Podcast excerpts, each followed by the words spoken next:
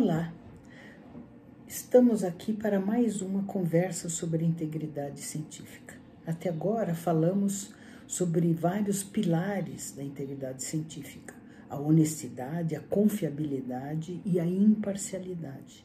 Hoje nós vamos falar da objetividade, que é irmã gêmea da imparcialidade, mas olhando os assuntos que já abordamos anteriormente sob outros ângulos.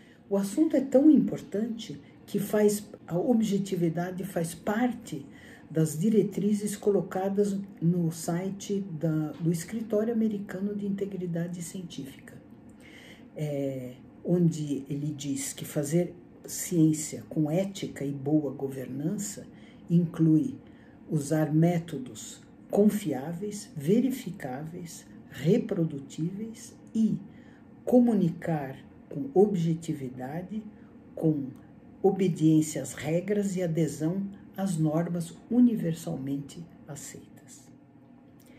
A gente toma todos os cuidados no planejamento estatístico, ah, na coleta dos dados, no armazenamento desses dados, e aí a gente olha os resultados e fica decepcionado. Puxa vida, não era nada disso que eu esperava. Afinal, fazer ciência é uma atividade de risco. E como sempre diz um amigo meu, fazemos pesquisa experimental. Se soubéssemos o resultado, não precisávamos fazer o experimento. Nessa hora entra a objetividade no tratamento dos dados e das informações obtidas. Tem uma série de coisas que a gente não pode fazer que conjuntamente são chamados de p-hacking, ou seja, hackeamento dos dados. A gente não pode assim que der um P significativo, parar de coletar os dados, fazer as análises, mas só reportar aquelas que deram significante, incluir covariáveis na análise para dar significância, retirar dados discrepantes, os famosos outliers, né, para conseguir a significância, e nem fazer transformação dos dados, como por exemplo transformação logarítmica, dando uma significância e falseando, na verdade, diferenças que não existem. E afinal, tendência é só isso, não é uma verdade. E aí chegamos na próxima etapa: comunicar os resultados e apresentar as evidências que permitem a gente ter chegado às conclusões que a gente chegou, de forma coerente com a pergunta e consistente com a argumentação do início ao fim. Redação científica não é um assunto trivial.